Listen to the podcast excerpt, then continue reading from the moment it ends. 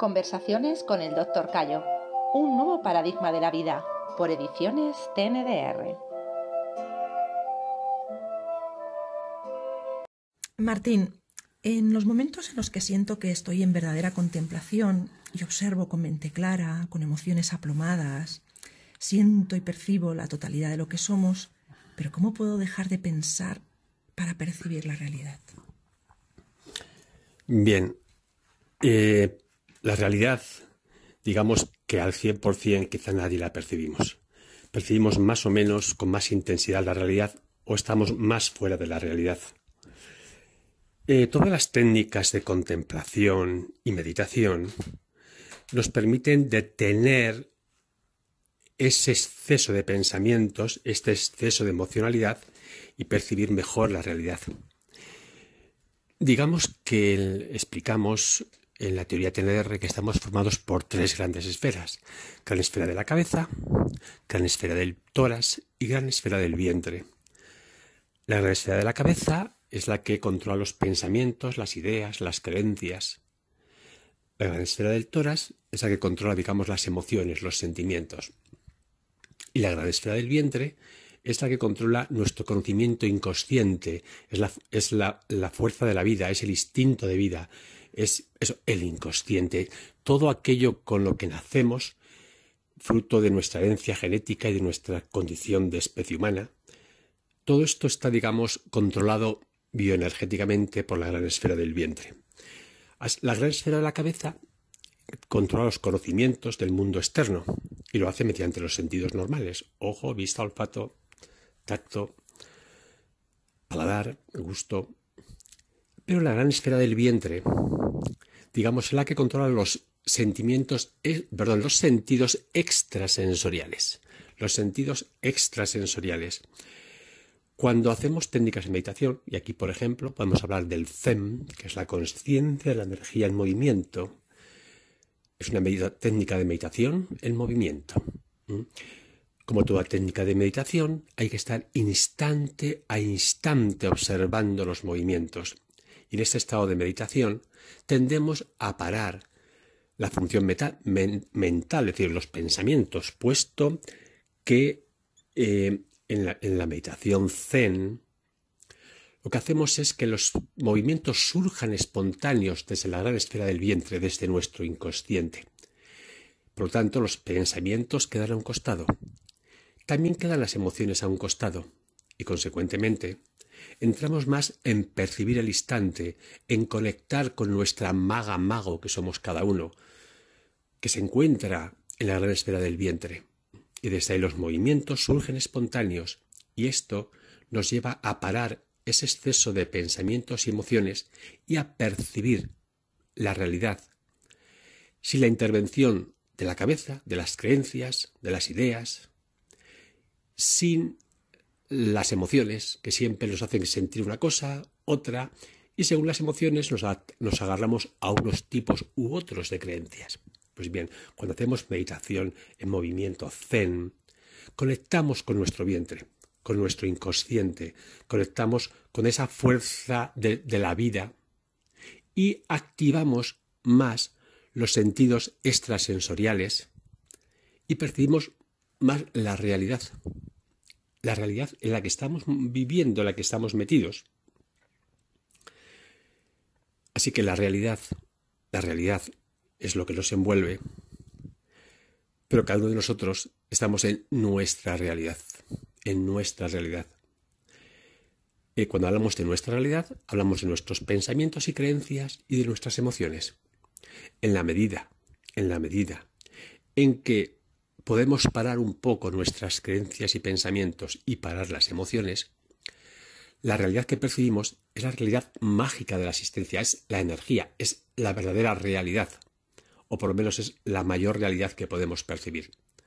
Puesto que la realidad con mayúsculas quizá nunca lleguemos a percibirla. Por lo tanto, estamos metidos en un pequeño matriz que es este mundo en que vivimos.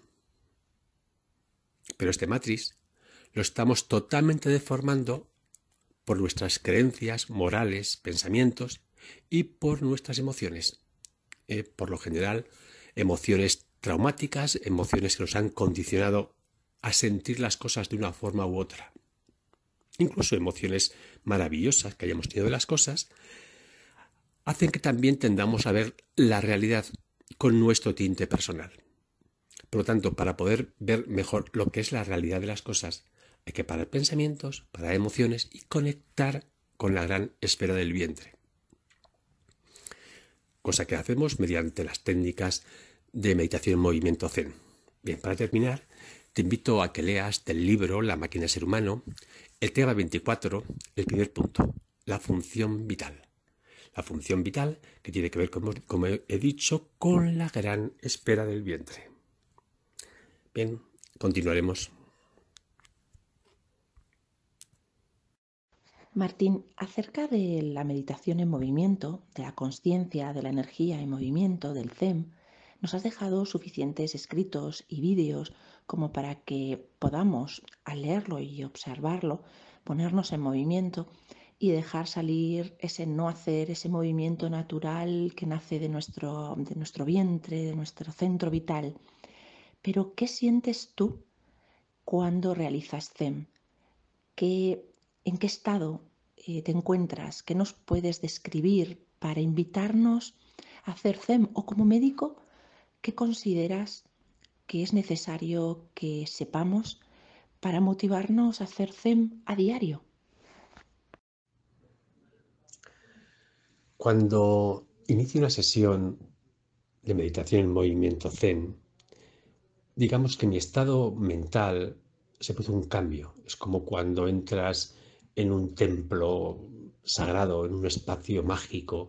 Es como que algo se para en nosotros y mantenemos un estado de observación, de interiorización, de apertura a algo más, de un estado de alerta quieto, podríamos llamarlo. Estás en alerta, pero estás en total quietud, en total estar despierto.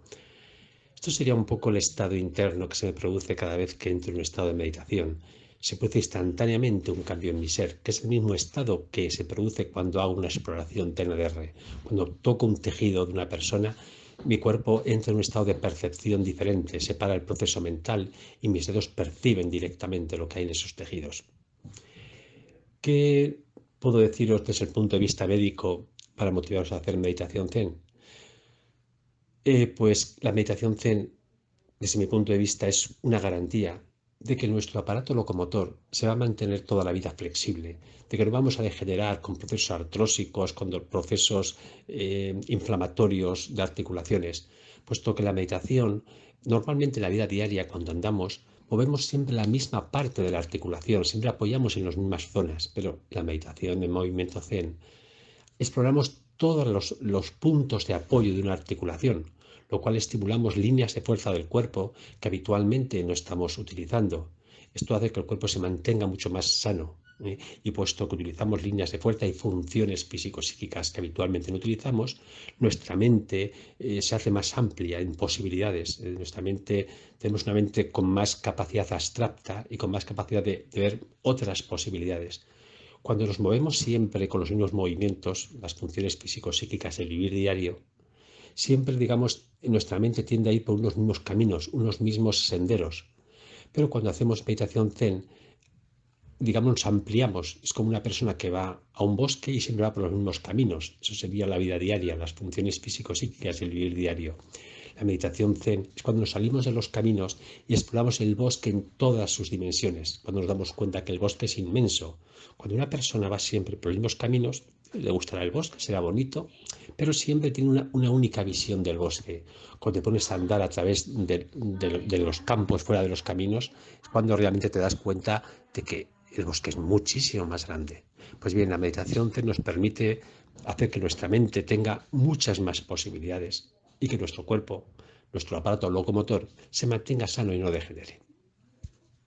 Bien, continuaremos.